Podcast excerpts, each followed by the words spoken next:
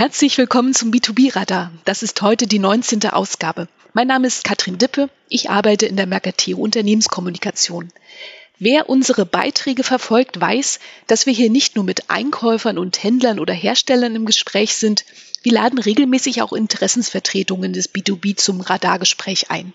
Beispielsweise hatten wir den BGA, den BDI, die AHK Peking oder den BVH im Interview. Heute haben wir ein Urgestein der Verbandslandschaft zu Gast den BME, den Bundesverband Materialwirtschaft, Einkauf und Logistik e.V. Der BME ist der Fachverband für Einkäufer, Supply Chain Manager und Logistiker in Deutschland und Kontinentaleuropa. Am Telefon begrüße ich Olaf Holzgräfe. Er verantwortete beim BME den Bereich International and Affairs. Guten Tag, Herr Holzgräfe. Guten Tag, Frau Dippe. Herr Holzgräfe, als erste Frage, wie hat BME international die letzten Monate erlebt? Äh, die letzten Monate, ich sage mal seit März, waren herausfordernde Monate für den internationalen Bereich des BME, hier verantworte. Ähm, die realen B2B-Meetings, die wir seit Jahren machen, äh, mussten in den virtuellen Raum verlegt werden. Wir haben viele Fragen gehabt, die wir den Einkäufern beantworten mussten.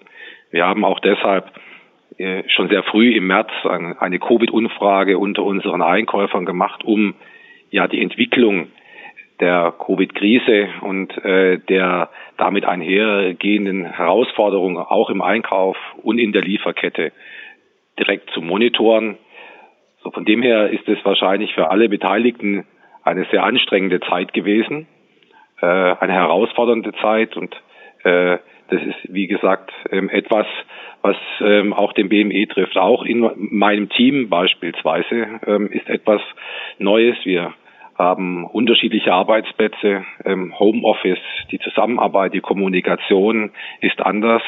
Und das ist auch etwas, was in der Umfrage rausgekommen ist, dass auch das für die Einkäufer eine neue Erfahrung, eine Herausforderung war.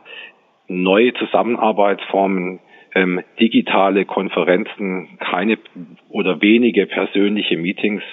Und deshalb ist es natürlich eine spannende Zeit gewesen. Und ein Ergebnis daraus ist, dass der BME auch im November das bekannte BME-Symposium nun erstmals auch digital als digitale Konferenz stattfinden lässt. Und äh, das ist auch für den BME eine neue Erfahrung.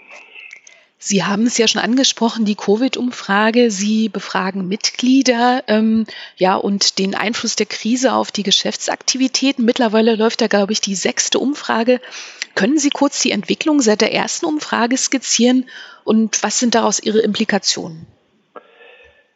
Ja, die erste oder sagen wir mal die Implikation ist erstmal, dass am Anfang die Herausforderung für die Einkäufer war, ähm, die richtige Transparenz zu bekommen, was in ihrer Lieferkette eigentlich passiert. Äh, die, es war entscheidend äh, in der ersten Phase eine Einschätzung zu bekommen, eine verlässliche Einschätzung, ob man beispielsweise einen Lieferausfall bekommt oder es doch bei der Lieferverzögerung bleibt. Äh, man hat auch gesehen, dass sich ähm, gerade ähm, für den Einkauf die Länder Italien und Spanien als sehr problematisch äh, erwiesen haben, da gerade in einigen qualitativen Teilen Italien doch ein, eine sehr enge Verzahnung hat.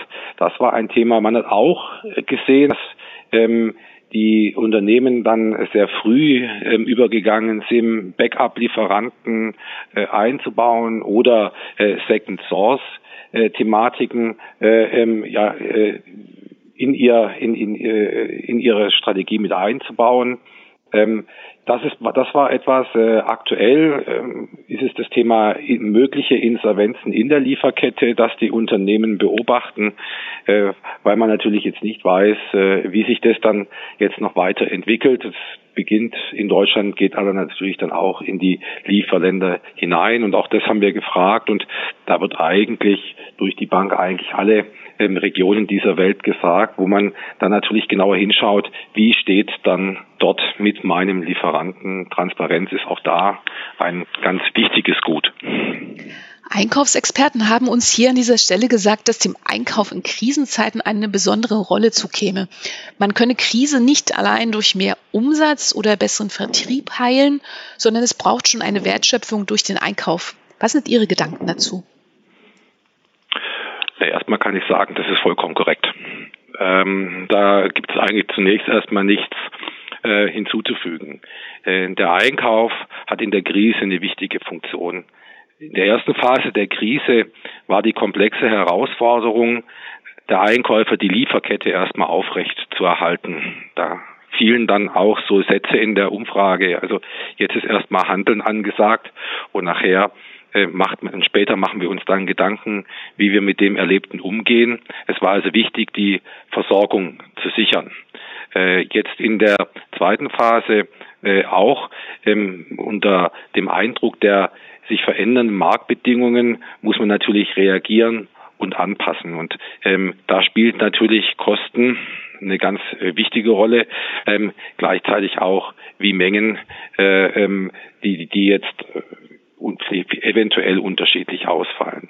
Ähm, wichtig ist allerdings ähm, auch ganz besonders gerade in dieser Zeit den Kontakt zu den Schlüssellieferanten zu halten, um eine möglichst enge Abstimmung zu haben und gerade wie dieser äh, mehrfach schon von mir erwähnte Begriff der Transparenz zu bekommen. Äh, Transparenz in der Lieferkette ist gerade in der Krise immer von Vorteil und das Thema Risikomanagement ist etwas, was natürlich dann aus dieser Krise jetzt verstärkt als äh, ja äh, Handlungsempfehlung äh, herauskommt, dass man dann natürlich auch in der Zukunft ähm, da äh, früher und besser wissen möchte, wo, an welcher Stelle äh, sich ein Risiko in welcher Form auch immer befinden kann. Wir hatten vor zwei Wochen hier Herrn Dr. Meyer vom BDI im Interview. Der hatte auch einen Blick auf internationale Themen und er sagte, dass das Exportland Deutschland internationale Wertschöpfungsketten neu organisieren muss. Wie sehen Sie das? Ja, auch hier äh, kann ich nur zustimmen. Wobei ähm, ich eine Sache herausstelle, die möchte, die aktuelle Krise ähm, betrifft natürlich unterschiedliche Branchen, auf unterschiedliche Art und Weise auch und auch in unterschiedlicher Härte. Also Maschinenbau, Anlagenbau, ähm, ja, Automotive, ja, Medizintechnik, das kann man alles äh, nicht, auch den Handel kann man alles nicht über einen Kamm scheren und deshalb muss man da ähm, das erstmal dann auch für jede Branche auch einzeln sehen, auch unterschiedlich, wie groß und komplex und global die Unternehmen aufgestellt sind. Also wichtig ist in der Zukunft, dass man die Risiken kennt, die äh, Systeme schafft, um frühzeitig ähm, reagieren zu können oder Brüche ähm, erst gar nicht entstehen zu lassen. Wichtig ist auch vielleicht, dass man ähm, starke Abhängigkeiten früh erkennt und ähm, eine Reaktion, die auch die Umfrage gezeigt hat. Wie gesagt, das Thema Backup-Lieferanten, Second-Source-Lösungen wurden verstärkt genutzt und gesucht. Single Source ist zum Beispiel ein Thema, das sich problematisch erwiesen hat und ähm, somit ist mit einer regionalen Differenzierung mit Sicherheit zu rechnen. Ähm, aber auch hier möchte ich mal ein kurzes Beispiel geben, auch wenn man heute schon sehr differenziert war und jetzt beispielsweise einen Lieferanten in China, Indien, und Italien hatte, dann eben hieß das nicht automatisch, dass man zwar drei äh, unterschiedliche Beschaffungsregionen hat und deshalb ähm, hundertprozentig ähm, vor der Krise sicher war. Das konnte durchaus auch passieren, dass alle drei Lieferanten gleichzeitig Probleme gemeldet haben. Also wir müssen uns als deutsche Unternehmen auf die Vermarktveränderungen einstellen und reagieren. Das betrifft auch den Einkauf. Ähm, das betrifft die Zusammenarbeit der der Lieferanten. Das betrifft natürlich auch das Thema, ähm, wo ich was wie beschaffe. Ähm, äh, das ist also auch ein Thema der, der Neuorientierung. Nun beschäftigen Sie sich ja nicht nur mit Krisenthemen, sondern arbeiten zum Glück auch noch strategisch. Können Sie uns von Ihren aktuellen Projekten berichten? Ja, aktuell ähm, ist es so, dass der BME international, also die internationale, der internationale Bereich des BME, wie auch schon in den vergangenen Jahren, ähm, stark im B2B-Matchmaking aktiv ist. Es ist schön, dass es hier auch der B2B-Radar ähm, von Mercateo ist, weil B2B natürlich jetzt ähm, auch für viele Unternehmen und gerade dieses Matchmaking für mit neuen Lieferanten ähm, natürlich eine Herangehensweise ist, die gegebenenfalls auf die Veränderungen in ihrer Lieferkette vielleicht schon reagieren zu können. Wir machen aktuell gemeinsam mit dem äh, Bundeswirtschaftsministerium und Bundesministerium für Wirtschaft und Energie, BMWI, im Auftrag von ähm, dem Markterschließungsprogramm für KMU ähm, zum sechsten Mal die Einkaufsinitiative Westbalkan gemeinsam mit den AHKs aus dem Westbalkan unter Federführung der AHK Serbien und haben auch da jetzt ähm, im September ähm, wieder unsere Veranstaltung zum sechsten Mal, allerdings auch zum ersten Mal virtuell. Ähm, sind allerdings dann doch selbst überrascht gewesen über den großen Zuspruch der deutschen Unternehmen an dieser ähm, Veranstaltung teilzunehmen. Wir werden eine ähnliche Veranstaltung, ähm, eine weitere Einkaufsinitiative machen im Ende November. Äh, auch die war eigentlich als Live-Event bei der IHK Dortmund geplant, gemeinsam auch dort mit ähm, den AHKs aus Nordafrika, die Einkaufsinitiative Maghreb, äh, mit den AHKs aus Marokko, Algerien und Tunesien und in Zusammenarbeit mit der EMA, dem ähm, Euro-Mediterranen Länderverein. Auch da versuchen wir deutsche Einkäufer mit äh, potenziellen Partnern und Lieferanten aus dem nordafrikanischen Raum zusammenzubringen. Wir haben jetzt Ende des Monats gemeinsam mit unserem Partner Check Trade ähm, den Sourcing Day Pilsen. Auch der ist leider nicht in Pilsen, sondern virtuell. Das heißt also, wir, wir, wir setzen weiter auf das Thema ähm, die Brücke zu bauen in die Märkte hinein, qualitativ für unsere Einkäufer ähm, und das wird auch sich im, im zweiten Halbjahr ähm, weiter so durch, äh, durchziehen. Wir haben Projekte in der Pipeline mit Polen, äh, mit Portugal, äh, mit Mazedonien, äh, mit Spanien. Also wir versuchen da tatsächlich eine aktive Brücke zu bilden. In Ihrer Arbeit stehen Sie ja auch mit EU-Institutionen in Kontakt. Wie ist Ihr Eindruck? Hat die EU aus Ihrer Perspektive eine gute Figur gemacht in den letzten Monaten? Ähm, hier möchte ich eine persönliche äh, Anmerkung mal voranstellen. Ich, ich denke, ähm, die, die Krise hat gezeigt, wie wichtig ähm, die EU ist und wie wichtig offene Grenzen sind, weil gerade durch die Schließung der Grenzen ähm, hat man ähm, festgestellt, wie schwierig dann auch teilweise Lieferketten ähm, zu handeln sind. Das heißt erstmal, die EU an sich ist erstmal eine ganz wichtige Institution und eine ganz wichtige Einrichtung, gerade für uns ähm, als deutsche Industrie. Ähm, ich denke, ähm, ob die EU eine ähm, gute oder äh, Figur gemacht hat, wird auch ein bisschen die Zeit zeigen. Ähm, sie musste entgegenwirken. Ähm, ich denke aber erstmal ist wichtig, dass die EU und offene Grenzen, eine europaweite Zusammenarbeit etwas ähm, Wichtiges ist, was es ähm, zu schätzen und zu bewahren gilt. Vielen Dank für das schöne Schlusswort. Danke, Herr Holzgräfe.